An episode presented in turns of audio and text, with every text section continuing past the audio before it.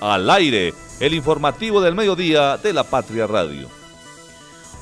11 y 31 minutos y le damos la bienvenida a toda nuestra audiencia aquí al informativo del mediodía de la Patria Radio, en donde estaremos discutiendo, por supuesto, noticias nacionales y también locales y que involucran al departamento de y al departamento de Caldas y a la ciudad de Manizales. Hoy hablaremos sobre desechos de garzas caen sobre los peatones en fundadores en Manizales.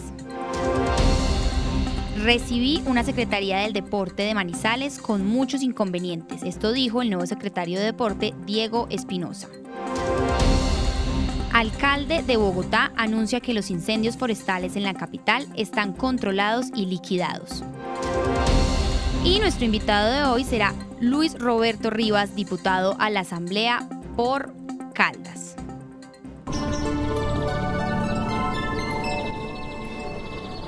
11 y 32 minutos aquí en la ciudad de Manizales. Les comentamos a nuestra audiencia que tenemos en estos momentos una temperatura de 22 grados. Tenemos un cielo parcialmente nublado y llegaremos a una máxima temperatura de 23 grados. Les recordamos a las personas que según nuestro reporte del clima, a partir de las 2 de la tarde hay 20% de probabilidad de llovizna hasta las 3 de la tarde y que según este es este reporte continuaremos en un descenso de las lluvias de 4 a 5 y a las 6 de la tarde hay posibilidades de que también llueva como llovió también ayer en la tarde.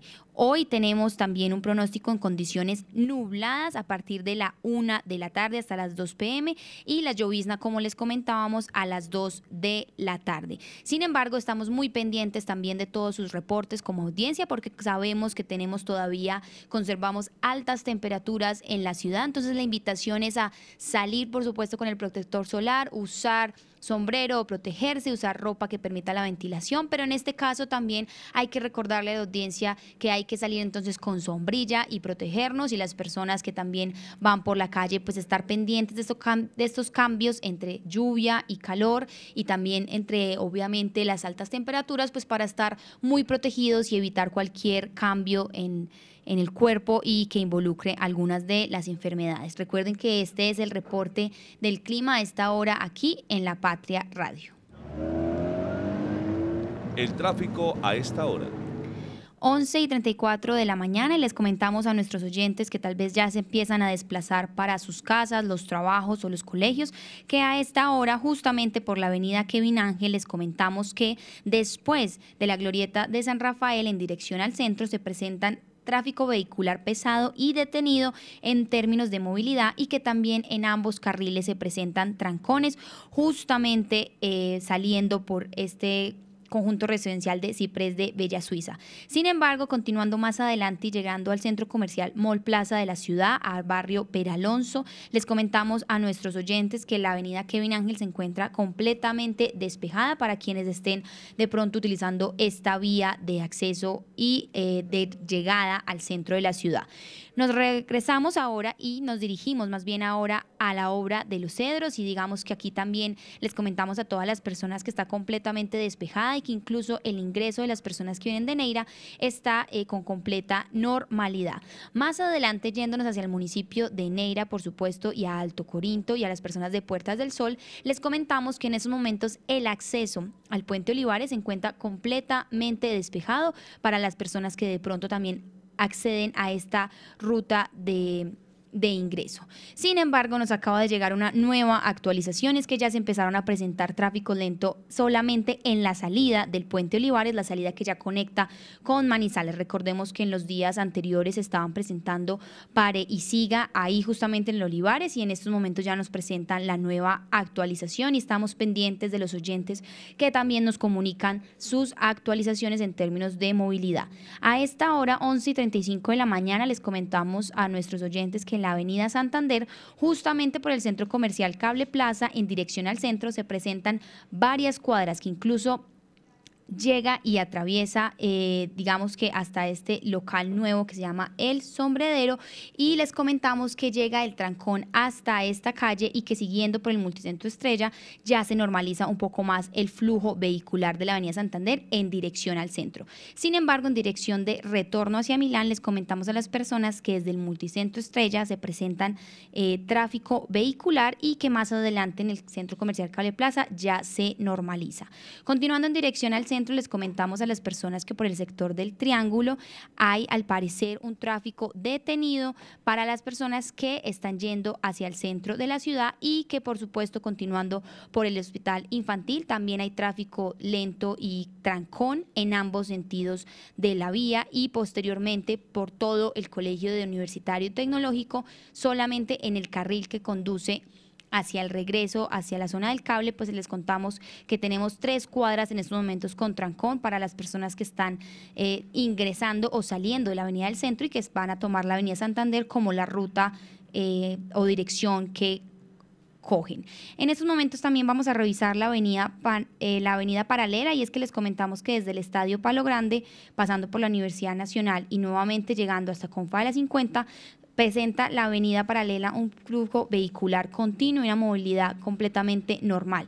Sin embargo, nuevamente repetimos en Confa de la 50, no solamente en la avenida, sino también en las calles que conectan al Parque Faneón y más arriba que conectan, por supuesto, al Hospital Infantil en la Avenida Santander, pues se presentan varios trancones, incluso tráfico completamente detenido y ahí estamos presentando, digamos que...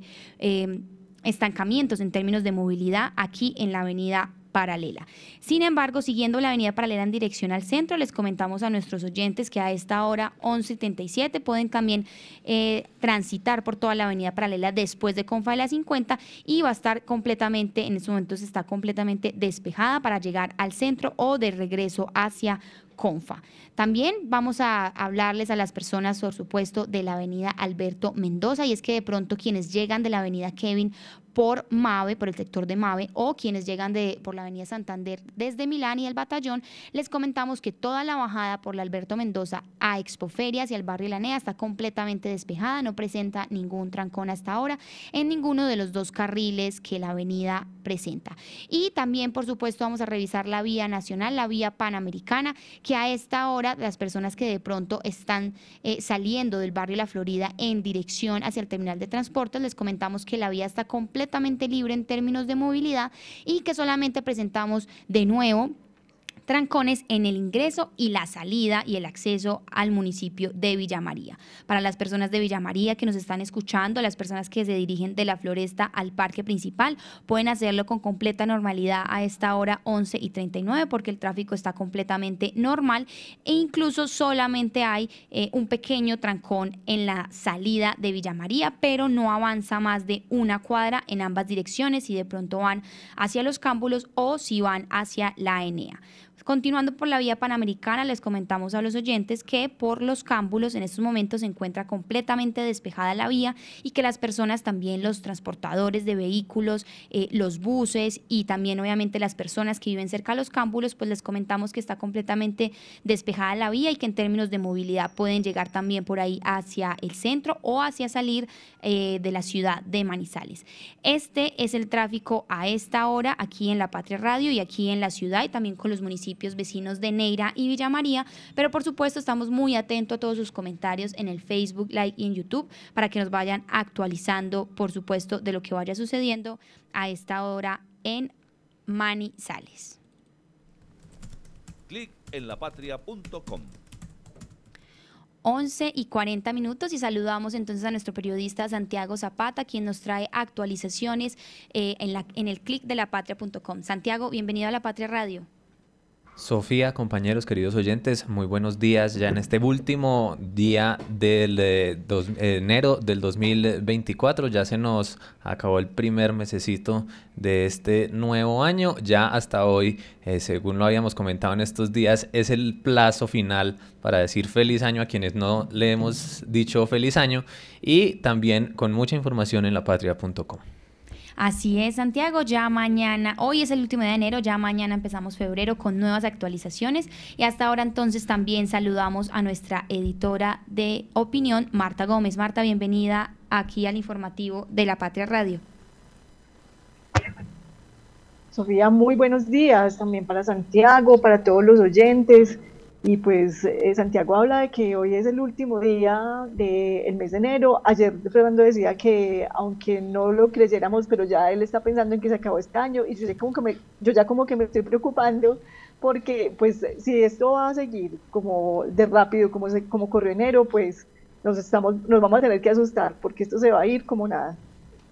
Así es, ya se está acabando el año, entonces aprovechemos y saludamos también al editor de noticias Fernando Alonso Ramírez. Bienvenido aquí al informativo del mediodía. Eh, gracias, Sofía, Santiago, Marta. Buen meridiano de la semana. Sí, vamos avanzando. Se fue este mes y contando. Vamos a ver esto a dónde nos lleva. Eso quiere decir que es un, menos, es un mes menos ya para los alcaldes, cuando llegan los nuevos gobiernos, todos creen que tienen el tiempo muy largo, pero cuando menos piensan, tienen el sol a las espaldas y de pronto les coge la noche. Entonces es bueno que todos vayan cumpliendo desde ya con sus programas de gobierno presentados y los por los que votaron los ciudadanos. Así es, Santiago, son las 11 y 42 minutos de la mañana. Cuéntenos cuál actualización nos tiene de primera aquí en el clip de lapatria.com. Comenzamos, Sofía, con un accidente de tránsito que hubo esta mañana aquí en Manizales, específicamente en el sector de Bosques de Niza, donde una persona, una mujer, se cayó de un vehículo de transporte escolar, al parecer en movimiento. El Grupo Especial de Rescate del GER atendió la emergencia e informó que recibió el llamado a las 6 y 26 de la mañana. Eh, de acuerdo con este organismo, eh, la eh, caída de la mujer se presentó cuando iba a bajarse del vehículo. Esta persona fue identificada como María del Socorro Betancourt, de 59 años, y fue trasladada al hospital de Caldas para recibir atención médica. Así es, Santiago, estamos entonces muy pendientes de estas atenciones que se le hagan y por supuesto actualizando más temas aquí a la ciudad. Tenemos otra actualización en el clic de la patria.com. Sí, una noticia ya de nuestra sección nacional relacionada con Colombia y es que las fuerzas militares abatieron anoche, tarde en eh, las últimas horas de este martes, a Rovirio Antonio Usuga Restrepo, alias Tripaseca, cabecilla del Clan del Golfo, la mayor banda criminal de nuestro país, y también este hombre era primo de Dairo Antonio Usuga David, alias Otoniel, eh, considerado uno de los capos más peligrosos del país, quien fue extraditado a Estados Unidos, según informaron las autoridades. Tripaseca acumulaba más de 14 años de historial criminal y era acusado del atentado terrorista a inicios de este mes, en el que fue asesinado un soldado y 12 más resultaron heridos en Turbo, Antioquia, según eh, eh, informó esta institución en un comunicado. La operación en la que fue abatido Tripaseca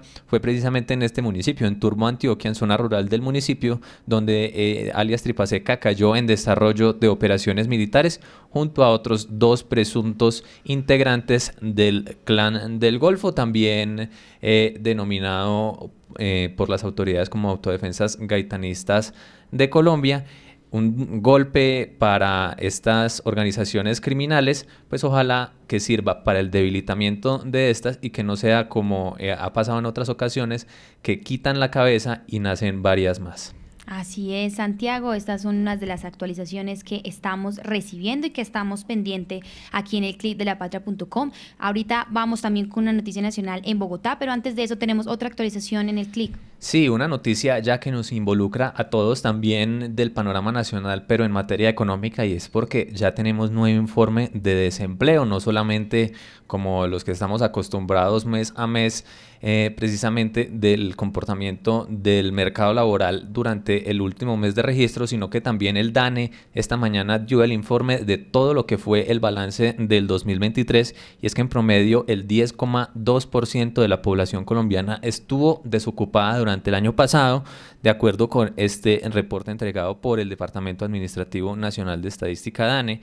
En el 2022, es decir, un año antes de este reporte, el país tuvo una tasa de 11,2%, esto representa una bajada de 1,1 puntos porcentuales entre ambos datos, entre 2022 y 2023.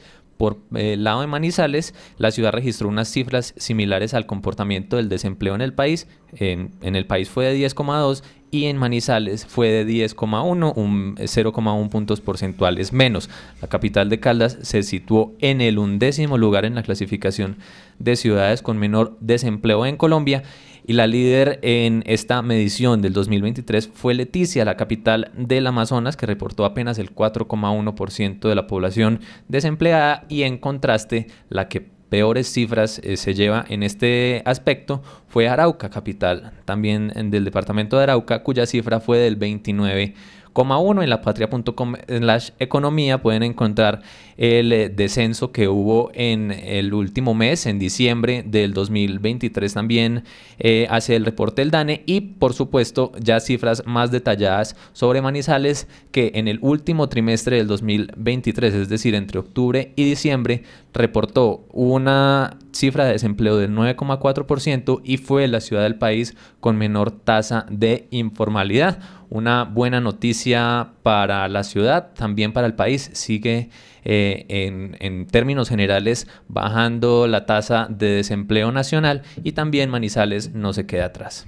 Así es, Santiago, estaremos incluso mucho más pendientes, digamos, como que de estos análisis de los datos, qué quiere decirnos esto, porque yo también recuerdo que uno de nuestros oyentes nos decía en uno de los comentarios que había bajado, por supuesto, las personas desempleadas en Manizales, pero que era porque había aumentado el tema de los call centers. Entonces también es un tema como las condiciones, o qué clases de trabajos, o en qué es que están ocupados los manizaleños, y si eso también responde, por supuesto, eh, a otros factores económicos. Les recordamos a nuestra audiencia que mañana también vamos a tener otros indicadores en nuestra edición de La Patria impresa y también en lapatria.com que vamos a poder estar analizando con nuestros periodistas de la sección de balance. Santiago, cuéntenos cuál es el sondeo que nos trae para esta mañana de hoy.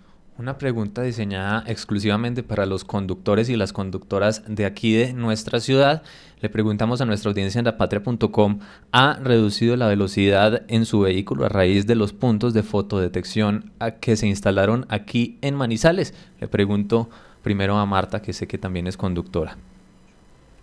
Santiago, pues justamente esta mañana que venía por la Avenida Santander estaba pensando en eso, porque yo veo que sí, la gente, los conductores sí hemos regulado la velocidad, aunque las, eh, la instalación de, estas, estos equipos de fotodetección no multan por eso, eh, pero eh, yo creo que la gente sí está un poco más, o todos estamos un poco más cautelosos en incurrir en algunas faltas, en andar a altas velocidades, lo he percibido incluso un poquito entre las motos, eh, pero al menos entre los vehículos de todo tipo sí estamos siendo un poco más cautelosos, con lo que queda como conclusión que pues estos son equipos que sí vale la pena tenerlos, veo que están instalando otros como en, en barrios como Palermo, entonces creo que es una buena decisión porque pues eh, siempre se ha dicho, es muy difícil tener un policía al pie de cada ciudadano para que cumpla las normas, pero parece que esto sí está funcionando. Ojalá que al final del semestre no tengamos un alto número de eh, muertos y heridos por accidentes de tránsito, que era un flagelo que nos venía mm, afectando hasta el año pasado. Vamos a ver cómo va a ser el comportamiento de este año en Manizales con estos equipos de fotodetección. Como lo decía Marta, estos equipos no, eh, digamos, miden directamente la velocidad de los vehículos, como lo informa la alcaldía, son solo para identificar el SOAT de los vehículos, la revisión técnico-mecánica que estén al día y controlar eh, si se pasan semáforos en rojo, pero también ha sido una buena medida para que las personas, como lo decía nuestra editora de opinión, pues sean un poco más cautelosas en las vías de la ciudad. Pero también le pregunto aquí a Sofía, que sé que se moviliza en moto, si ella ha reducido la velocidad a raíz de estos puntos de fotodetección.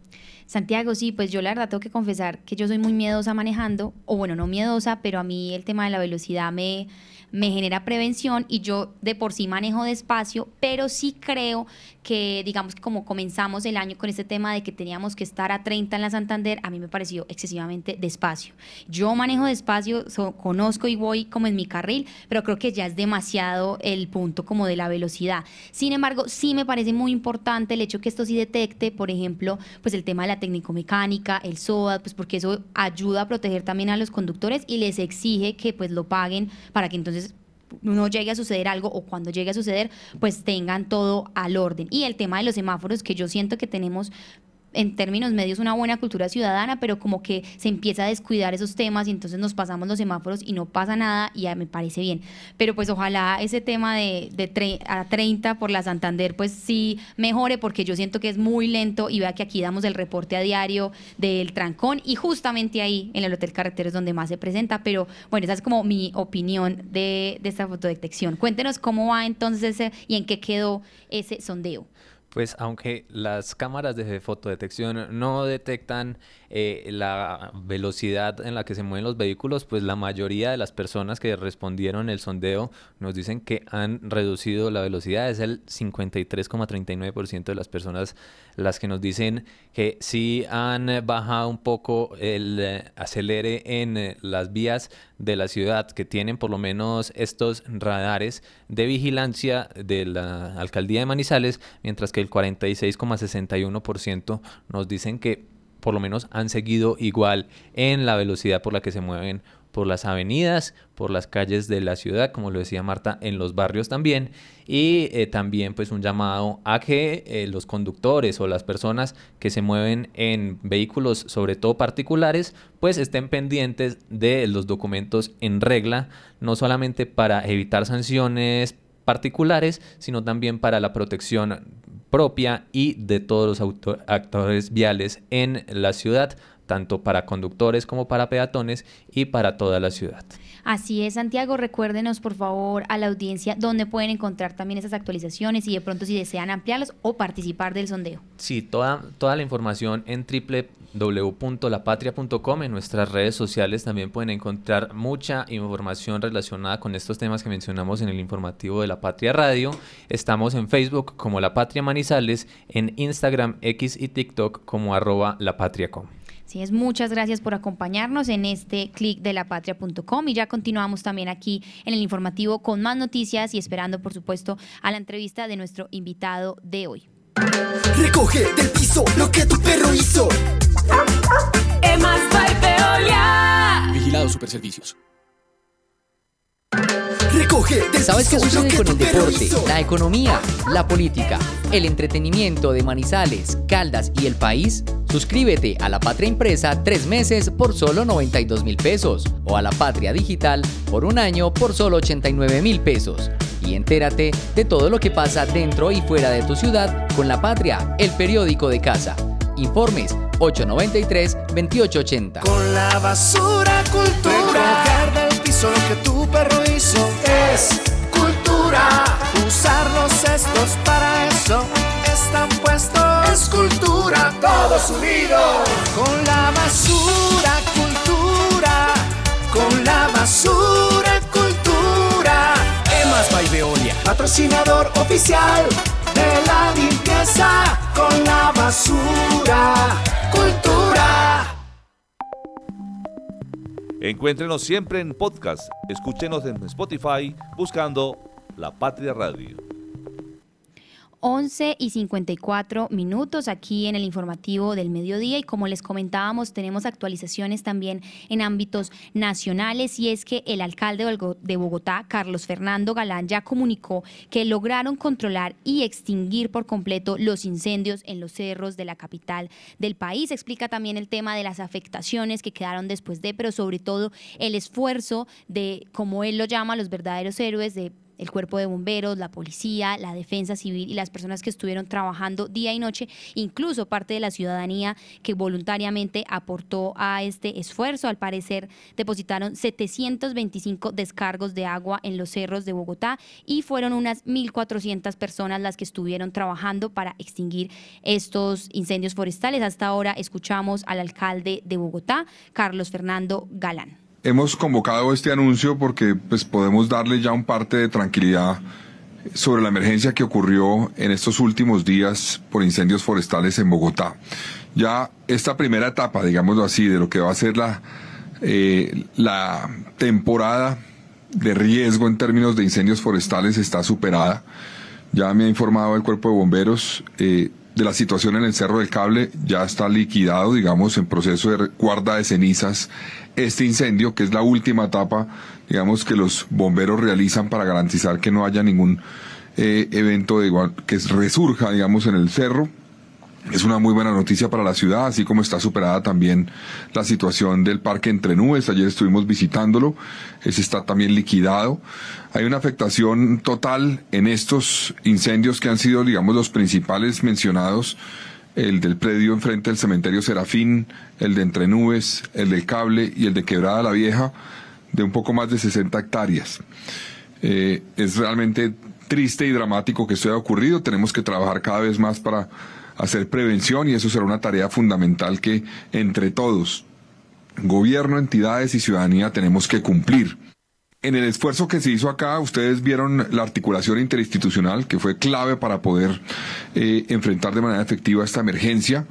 Eh, quiero destacar obviamente en esa articulación eh, aquellos que jugaron un rol prioritario y principal, obviamente bomberos, el cuerpo de bomberos de Bogotá, sus hombres y sus mujeres han sido extraordinarios en la labor que cumplieron, son unos héroes para esta ciudad. El trabajo también de eh, la defensa civil, quiero mencionarlo particularmente, no lo he mencionado a veces y es muy importante los voluntarios lo que hicieron en terreno, apoyando las labores del, de los bomberos, destacar la labor del ejército, eh, nos acompaña el general Morales, que ahorita le voy a pedir que, que nos dé unas palabras, porque desde el primer momento también estuvo al frente de la situación, eh, ha estado siempre pendiente en los PMU y apoyándonos con un cuerpo muy importante de hombres que estuvieron en terreno también apoyando las labores para enfrentar el incendio, la Ponalzar, que es la división de la policía que apoyó en terreno, fue fundamental también. Se hicieron 725 descargas de agua en estos días en Bogotá. Aquí hubo, en este caso del cable, cerca de 805 personas en promedio atendiendo la emergencia de este caso de incendio. En Entre Nubes hubo alrededor de 245 personas y en el caso de la Quebrada la Vieja hubo cerca de 385, más o menos 84 personas. Mucho más que recoger basura. Hemos Veolia. Vigilado Superservicios. ¿Sabes qué sucede con el deporte, la economía, la política, el entretenimiento de Manizales, Caldas y el país? Suscríbete a La Patria Impresa tres meses por solo 92 mil pesos o a La Patria Digital por un año por solo 89 mil pesos. Y entérate de todo lo que pasa dentro y fuera de tu ciudad con La Patria, el periódico de casa. Informes 893-2880. Encuéntrenos siempre en podcast. Escúchenos en Spotify buscando La Patria Radio. La voz del día. 11 y 58 minutos de esta mañana del miércoles 31 de enero, último día de enero, y a esta hora saludamos a nuestro invitado especial, Luis Roberto Rivas, quien es ahora perteneciente a la Asamblea de Caldas en este nuevo periodo. Luis Roberto, gracias por venir a hablar con nosotros aquí en La Patria Radio. Bueno, Sofía, muchas gracias por la invitación, a ti, a todo el periódico, a La Patria Radio y a todos los oyentes un saludo muy especial. Así es, nosotros tenemos la primera pregunta y es que queremos ver usted qué ha visto en este mes en términos de la gobernación y qué cree que entonces se tiene que hacer para hacer este control que usted va a estar en la asamblea. Bueno, yo creo que este primer mes, digamos que de sesiones han sido un periodo simplemente como de conocer un poco el funcionamiento de algunas de las eh, eh, entidades del departamento, de algunas de las secretarías. La verdad es que ha sido muy pobre los informes que se han presentado, no, no hemos tenido realmente un buen informe de empalme de las secretarías la Secretaría se han dedicado a presentar su estructura y algunas, un poco, yo diría que un resumen, pero bien resumidito y bien acomodadito del informe Empalme. No hay claridad. Eh, eso pues nos va a exigir y nos va a obligar a nosotros a tener que empezar a iniciar un proceso de solicitud de los informes completos para poderlos revisar, para poderlos analizar, evaluar. Eh, pero lo que uno queda muy sorprendido de este primer mes y de estas sesiones en donde pues ha pasado, han pasado muy pocos en realidad de secretarios, pero lo que ha sido la Secretaría de Planeación, la Secretaría de Hacienda, la misma Secretaría Jurídica, pues sí nos quedamos como muy sorprendidos. Primero, porque hay algo que de pronto los caldenses y en especial los manizaleños no se han dado cuenta y es que aquí en Manizales nos hemos centrado como en ese, en ese en esa situación de pensar que lo de la administración de Calomario Marín fue un desastre, que realmente fue un desastre. Lo que pasa es que eso ha tapado que no veamos que en el departamento fue mucho más desastroso el periodo anterior para el departamento de Caldas, mucho más complejo y difícil lo que quedó para esta nueva administración en términos de la sostenibilidad del departamento como tal. Entonces, eh, eso, eso, eso sí me ha llamado la atención, descubrir eso, encontrar eso. Un departamento que nos lo entregan donde hay un, una administración que le apostó a 18 proyectos estratégicos y ninguno de los proyectos fue ejecutado al 100%. Ninguno de los proyectos fue ejecutado al 100%.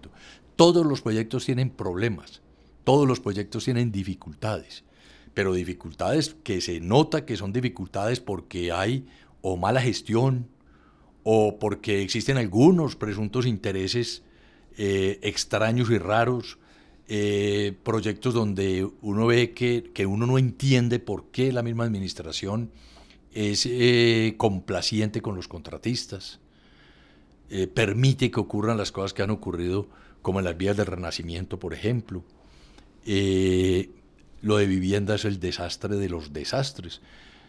Y, y uno, la pregunta y, y, el llamado a los caldeses a que por favor se den cuenta que la situación del departamento es más crítica de lo que nos imaginábamos.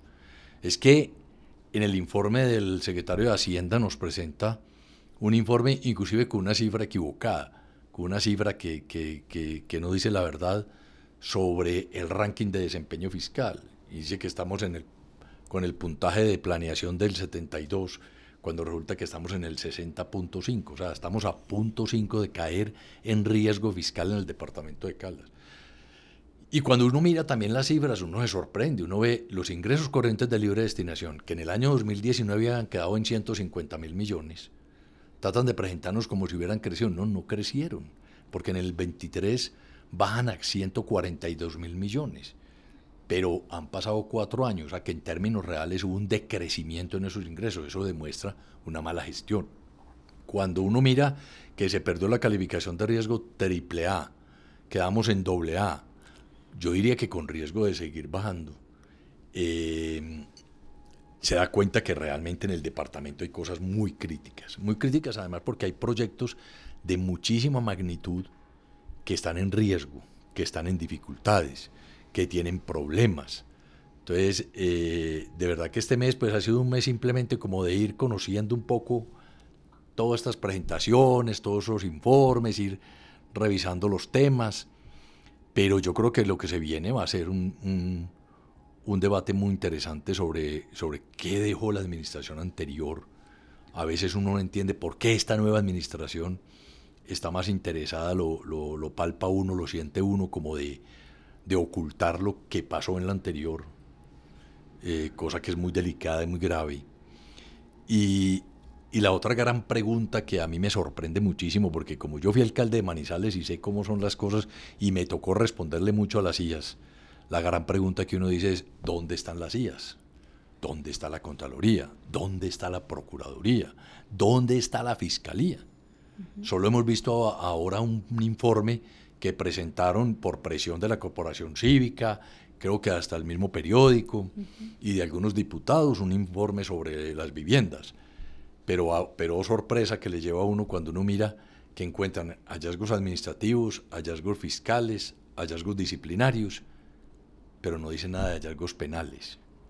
Y lo que uno ve en la forma como se ha actuado con ese contrato es que ahí puede haber unos presuntos hallazgos de tipo penal que no le han querido meter la mano. Entonces, eh, vamos a ver qué pasa. Nosotros lo que queremos hacer, más que un control de oposición, porque no es hacer oposición por oposición, no es llegar allá a decir que todo malo o a oponerse, no, a nosotros lo que queremos precisamente es decirle a los caldenses la verdad, decirles la verdad de cuál es la situación en que está el departamento, apoyar y aportar para que el departamento salga adelante. A nosotros lo que nos interesa, a nosotros nos interesa que le vaya mal a la nueva administración a Henry Gutiérrez como gobernador. No, al contrario, nos interesa que le vaya muy bien, porque si él le va bien, le va bien a Caldas, si le va bien a Caldas, nos va bien a todos los caldenses. Nosotros lo que necesitamos es poderle decir a los caldenses cuál es la verdad y que actuemos como debe ser, con una gestión pública eficiente, con una gestión pública transparente, con una gestión pública que le demuestre a los caldenses que, que los caldenses somos gente de bien, gente correcta, gente honesta, que estamos haciendo las cosas por el bien del departamento y que aquí no están quedando elefantes blancos, al contrario, aquí, como nos caracterizamos durante muchos años atrás, en las administraciones anteriores, tanto de Manizales como de Caldas y de muchos municipios, la característica era que éramos un departamento eficiente en la ejecución de los recursos. En los últimos años hemos visto, obviamente, una situación contraria. Aprovecho y entonces nosotros teníamos una pregunta que de hecho varias personas nos la han hecho y entonces Luis Roberto, usted tenía y tiene hasta hoy, entonces para declararse o en oposición o de la bancada o independiente. Cuéntenos por favor a la audiencia usted entonces cómo va a trabajar porque ya nos viene comentando este tema. No, nosotros, nosotros eh, hasta hoy tenemos plazo. Lo que pasa es que hicimos reunión de bancada, el equipo de la bancada, porque realmente somos cuatro conservadores. Eh, ¿Qué pasó en la reunión de bancada? Eh, los cuatro tomamos una, quedamos en empate, digámoslo así, porque dos votaron que nos fuéramos independencia y otros dos votamos que nos fuéramos en oposición.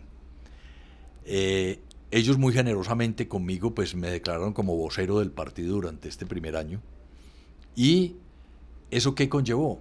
Que nos tocó enviar el acta al directorio nacional del Partido Conservador para que el Partido Conservador resuelva el desempate. Entonces estamos esperando que el partido hoy, ahorita después del mediodía, debe llegar el acta donde el partido fija su posición.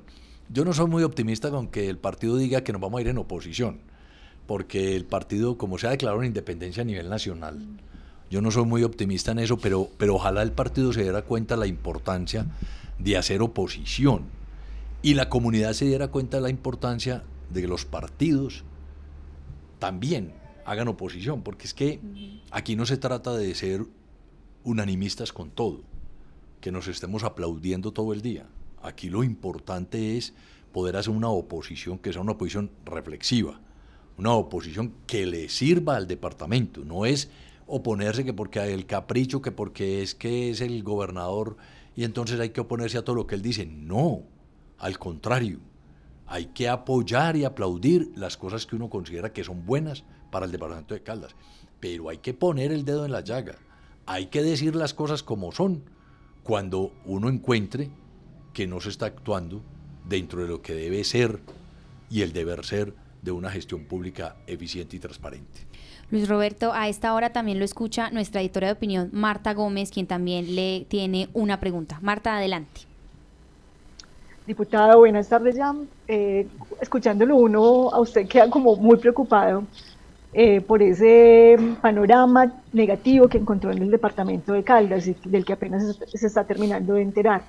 Eh, ¿Usted considera que con el gabinete que nombró el gobernador Henry Gutiérrez, que muchas, desde muchos sectores se ha dicho que es un gabinete bastante político, con esa característica bastante política, es eh, suficiente y va a ser el, el, gabinete que va a permitir superar todas esas dificultades que ustedes han, que ustedes han ido encontrando en el departamento o hay preocupación porque pues esto puede continuar porque usted también dijo aquí entre líneas que no entiende por qué la gobernación y pareciera que quiere seguir ocultando lo malo que hizo la administración del eh, arquitecto Luis Carlos Velázquez. Entonces, ¿cómo, ¿qué piensa usted hoy de ese gabinete estructurado básicamente con personas eh, muy cercanas a las casas políticas del departamento de Caldas.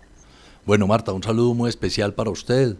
Eh, Marta, mire, yo quisiera primero como precisar algo. Usted que me conoce y la audiencia que me conoce, la gente que me sabe que yo no soy un hombre negativo, ni que soy, eh, ni me pueden calificar de ser un doctor no, ni nada de eso. Yo he sido un hombre al contrario, he sido un hombre propositivo, positivo, Estoy convencido que las cosas se pueden lograr, estoy convencido que lo público puede ser eficiente, estoy convencido que las cosas se pueden hacer bien por la comunidad y por el bien de la comunidad. Eh, lo que pasa es que creo también que nosotros tenemos que poner los pies en la tierra, tenemos que decirnos la verdad, tenemos que tener la capacidad de controvertir, tenemos que tener la capacidad de, decir las cosas como son.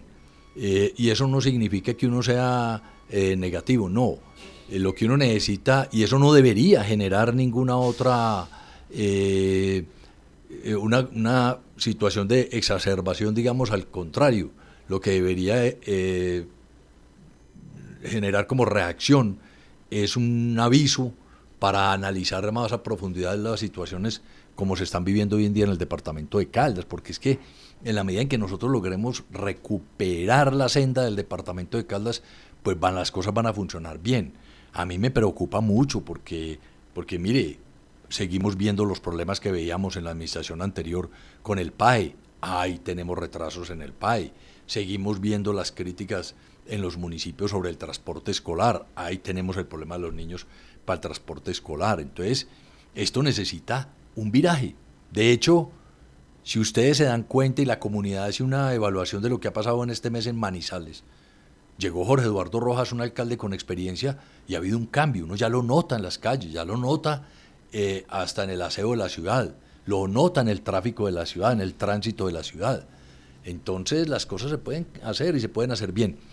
Eh, me preocupa, sí, claro, hay muchas preocupaciones. Eh, la situación del departamento no es tan clara. Creo que los manizaleños nos centramos mucho en las críticas a Calomario Marini y su alcaldía, que ratifico, yo sé que no fue buena alcaldía, fue una alcaldía muy deficiente, con muchos problemas para para el, para el municipio. Pero lo que quiero decir es que, por favor, miren el departamento, porque es que lo del departamento es peor, peor, pero peor que lo de Calomario, porque además el departamento, los departamentos son muy, muy limitados en la capacidad de gestión de recursos. Realmente los que tienen la capacidad de recursos y de generar recursos y de verdaderos ingresos son los municipios. Entonces, eh, eso es lo que yo quiero, lo que yo quiero plantear, Marta Lucía. A esta hora, eh, Luis Roberto también lo escucha, Fernando Alonso Ramírez, él es nuestro editor del periódico aquí en La Patria, editor de noticias. Fernando, adelante. Bueno, ilustre diputado, bienvenido aquí a La Patria Radio.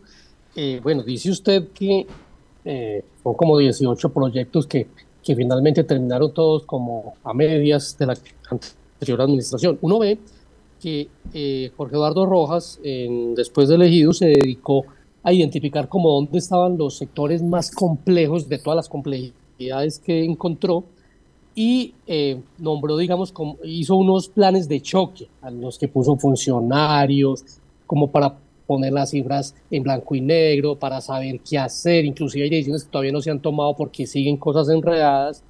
Eh, entonces usted siente que en la gobernación no se hizo esta tarea, o sea, la gobernación eh, no se hizo la tarea de pensar cuáles son las tres o cuatro que hay que tomar. Es que hay que pensar que está el plan de vivienda, está las centrales de sacrificio sin abrir con no sé cuántos miles de millones ya invertidos, pues ni hablar de Aerocafé, ni hablar de la vía a termales que está iniciada y no sabemos qué va a pasar con eso, de termales hacia arriba. Eh, también está la, eh, la famosa vía para conectar tres puertas con Santágueda, en fin, ahí solamente mencioné cinco. Entonces, ¿alguno de los secretarios, alguno de los gerentes les ha hablado de planes de choque? No, en ningún momento, Fernando, un saludo muy especial. Me alegra mucho saludarlo. Eh, mire, Fernando, no, nosotros no hemos escuchado en ningún momento que existan planes de choque para, para atender las necesidades y la problemática de proyectos, de esos proyectos estratégicos, porque no es solamente los cinco que usted ha dicho, no, son 18, la verdad. Ahí está también el parque tecnológico. Eh, mire, Fernando, y hubo unas cosas muy, muy complejas que vale la pena verificar y que uno diría, ojalá los organismos de control hagan algo, por Dios, hagan algo, porque si no, si no hacen algo, entonces, ¿quién va a defender a la comunidad, a nuestra sociedad? ¿Quién va a ponerle orden a esto? Es que usted se sorprende cuando usted ve que se ejecutan entre el 28 de noviembre y el 31 de diciembre del año anterior 67 mil millones de pesos. Contratos que se firmaron hasta el 27 de diciembre y que se supone que la ejecución era por 3, 4 días. Que son imposibles de ejecutar, porque usted no es capaz de ejecutar 9 mil millones en tres días. Eh, sobre eso nadie ha dicho nada, los organismos de control no han dicho nada. Entonces, entonces yo lo que veo es que el departamento está muy empantanado, está muy enredado. No veo que existan planes de choque para, para analizar todos esos temas. Al contrario, me llamó mucho la atención, yo no sé si ustedes se dieron cuenta o lo verificaron, que la pobre jefe de presupuesto inicial duró 20 días. Y duró 20 días porque renunció. Y renunció porque había unas presiones para que ella firmara. Entiendo que esa fue la información que nos pasaron a nosotros, para que ella firmara unos certificados de, para arreglar situaciones del año anterior. Y ella se negó porque sabe que ahí hay problemas eh, legales. Y prefirió renunciar no la conozco, no sé cómo se llama, no sé de dónde salió, de qué movimiento político es. Me llamó mucho la atención que una persona a los 20 días toma, además, con mucho carácter y con mucha responsabilidad, prefiere hacerse a un lado a que la obliguen a cometer irregularidades. Entonces vale la pena mirar por qué salió esa persona, qué pasó, qué pasó. Es que eso es muy extraño, Fernando. Entonces, no veo plan de choque, no veo tampoco, y se lo, tal vez para a terminar de contestarle la pregunta a Marta Lucía, no veo en el gabinete un equipo que, que uno diga, ese equipo va a enfrentar con fuerza toda esta problemática que existe en todos estos proyectos. No veo un equipo todavía con fuerza. Habrá que esperar, habrá que darles el tiempo suficiente para que eh, hagan el empalme, aprendan cómo se hacen las funciones y ojalá puedan enderezar el camino porque necesitamos que al departamento le vaya bien. Diputado, usted eh, para llegar, para ser candidato a la gobernación de Caldas, pues dejó la gerencia de la industria licorera de Caldas, donde mostró, y, en sus cargos anteriores también ha mostrado, una eh, fortaleza en el manejo de las finanzas de las entidades donde ha estado. ¿Qué recomendaría usted en esta ocasión para la gobernación de Caldas y que pueda sostener sus finanzas. Usted ahorita también en su presentación pues hablaba un poquito de ese riesgo tan fuerte que hay en cuanto al manejo fiscal del departamento, de, la, de, todo el comportamiento fiscal del, departamento. ¿Qué recomendaría usted que cuáles son las estrategias a las que debe optar el departamento para lograr superar esa posición en la que estamos en el Departamento Nacional de Planeación y que es un reflejo de lo que está pasando no solamente pues Caldas como departamento, sino en todos los municipios, incluyendo a Manizales. Eh, sí, Marta, mire, yo creo que el, que el departamento necesita un plan de choque y necesita un plan de optimización financiero y necesita una muy buena asignación de los recursos. Es que mire usted el ejemplo que poníamos nosotros el día de la sesión, la Secretaría de Hacienda, con la Secretaría de Hacienda. ¿Cómo es que el departamento se gastó el año pasado en, ciento, en 1.140 contratos de prestación de servicios 48 mil millones de pesos. ¿Y cuántas veces estuvimos el año pasado discutiendo por falta de plata para el transporte escolar o para el mismo PAI? Y se gastan 48 mil millones de pesos en 1.140 contratos de prestación de servicios.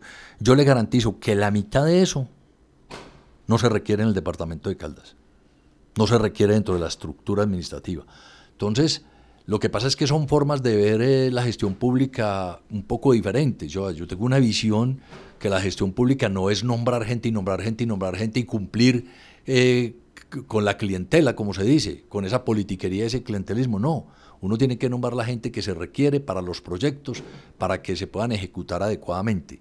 Eh, entonces esa es una gran diferencia, eso hace la gran diferencia. Yo creo que el departamento necesita un plan de choque, financiero, necesita un programa de optimización financiero, necesita un programa de reorganización de la, y, reasignación de los recursos y una buena ejecución de los recursos, porque es que el otro tema que, se inquistó muchísimo durante la administración anterior y se vio reflejado en el último año o en los últimos tiempos, eh, fue una política que a mí me parece que es perversa, que yo esperaría que el gobernador actual no la vaya a continuar, porque sé que él no tiene ese carácter, pero ese cuento de decir que es que yo no apoyo a los, a los municipios que no votaron por mí, eso es un absurdo, eso es una cosa aterradora, eso no es no entender lo que es la gestión pública y, la función de un gobernante, porque a uno lo eligen los amigos y los aliados, pero uno gobierna para todos los caldenses o para toda la gente del municipio. Entonces yo sí creo que estamos en mora y estamos en mora de revisar las entidades descentralizadas, de revisar la Dirección Territorial de Salud, de revisar la gestión de Empocaldas. En Empocaldas la crítica es muy grande a nivel de todo el departamento eh, y creo que hay que empezar a partir de todo eso. Y yo sé que el secretario de Hacienda ya se dio cuenta, por ejemplo, de la importancia que tiene mantener la gestión de la industria licorera de Caldas para las finanzas del departamento de Caldas. Sabe que depende muchísimo de los excedentes financieros de licorera para poder hacer una buena gestión y ojalá, y yo veo que el gerente tiene buenas intenciones y ojalá eh, lo logre, ojalá no, no, no se deje, no se deje eh, presionar por esa clientela y esa forma de hacer ese clientelismo, esa politiquería que tanto daño le hace a la gestión pública. Usted nos habla de este diagnóstico que aquí estamos bastante preocupados por lo que nos está contando y que también el periódico se ha encargado de verificar todo este tema de las obras y demás. Pero entonces si de pronto llega a suceder que hoy después del mediodía decidan que no van en oposición, la gente que puede esperar en este momento la audiencia que lo está escuchando de su gestión entonces en la asamblea, porque me imagino que va a seguir comentando estos temas y aún así, o bueno, esa es la pregunta, aún así se declare de pronto no de bancada, independencia y demás, usted va a estar gestionando estos temas hablando para la comunidad y cómo hacer que entonces las personas también se enteren no solo por los medios, sino no por solo por la CIA, sino también a través de la asamblea. No, claro, no, Sofía. Eh, nosotros tenemos la posibilidad de ser independencia u, oposición. Pero el hecho de ser independencia, pues, digamos que nos quita algunas eh, herramientas que tendríamos desde el punto de vista de la oposición. Pues porque ya no tendríamos eh, la capacidad de pedir que los derechos de petición nos los resuelvan rápidamente. Bueno, algunos elementos. Pero no importa, pero en independencia también podemos hacer oposición y lo vamos a hacer y vamos a hacer es una oposición reflexiva. Vamos a, a, reconocer lo bueno, pero a poner la lupa sobre lo malo. Vamos a aprobar los proyectos que consideramos que son útiles e importantes para el departamento, pero vamos a votar en contra de aquello que vamos que no está bien o que esconde, porque es que aquí, no nos, aquí a veces eh, no nos damos cuenta que a veces muchas propuestas, muchos proyectos, muchos contratos aparentemente tienen una buena intención, pero detrás eh, tiene todo el veneno del mundo. Entonces eso es lo que vamos a tratar nosotros de poderle mostrar a la ciudadanía para que la ciudadanía tenga una eh, formación clara de lo que está pasando en la gestión pública. El Roberto, justamente sobre eh, la licorera de Caldas, pues una entidad que usted conoce, de sobra.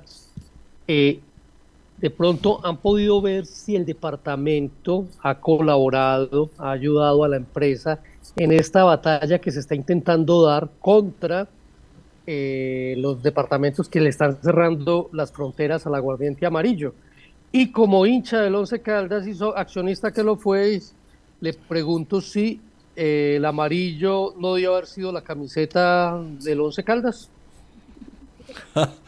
Eh, totalmente de acuerdo, Fernando, con eso último. Yo creo que el aguardiente amarillo es un éxito rotundo, es una cosa maravillosa eh, y es bueno contarle un poco a la audiencia que sepa que eso fue una obra del equipo de innovación, diseño e investigación de la industria licorera de Caldas, pero apoyado también por todo el equipo de mercadeo y por los distribuidores, porque al César lo que es del César.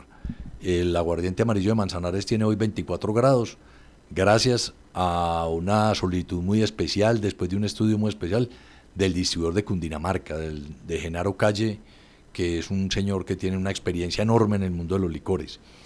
Eh, yo creo que sí, yo creo que, yo creo que, Fernando, que la licorera, la licorera eh, pues ha sido muy importante, va a ser muy importante para las finanzas del departamento y uno esperaría que, la gestión siga igual en Licorera.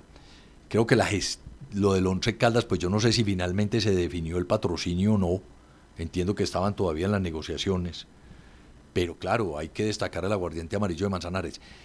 Y me parece que sí falta un plan de choque para hacer una gestión diplomática con los gobernadores de Cundinamarca, con el gobernador de Antioquia, los nuevos gobernadores. Eso es una labor que debería hacerse rápidamente, de hablar con ellos, de analizar la situación. No, creo que no le conviene ni a ellos ni a nadie le conviene un conflicto de esa naturaleza, y mucho menos en este siglo donde estamos en, hace muchos años. Eh, las épocas pues de, de, la colonia pasaron hace muchos años y estamos en una época de competitividad y de competencia y de libre competencia y creo que eso va puede afectar inclusive los recursos de la salud de los departamentos. Entonces vale la pena hacer una gran avanzada diplomática con esos departamentos para, por parte del señor gobernador y ojalá lo hiciera.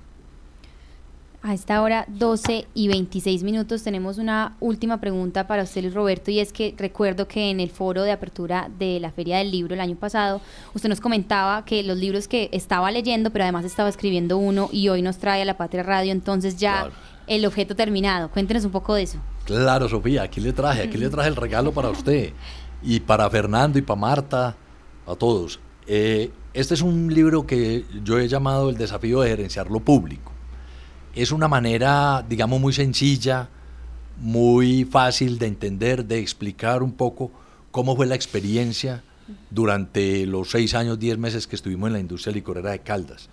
Cómo logramos nosotros tomar una empresa que estaba prácticamente al borde de la quiebra, que todo el mundo tenía ya desahuciada, cómo logramos sacarla adelante y demostrar que una empresa pública puede ser eficiente y puede ser rentable se puede gestionar bien, se puede gestionar con principios del sector privado, pero entendiendo que es una empresa pública dentro de todo el entorno de lo público que hace muy complejo la gestión de las empresas. Pero esto lo que muestra es eso, es cómo se puede trabajar en equipo, cómo se puede nombrar a la gente de lo público dentro de lo público y dentro de la política, pero cómo se puede exigir, exigir resultados, cómo se puede hacer evaluaciones de desempeño, cómo se puede eh, especialmente eh, buscar la forma de transformar una cultura, respetando obviamente esa cultura, y cómo se puede lograr con ese gran trabajo en equipo unas cifras que realmente yo diría que han sido históricas en lo que ha sido el desempeño de la industria licorera de Caldas.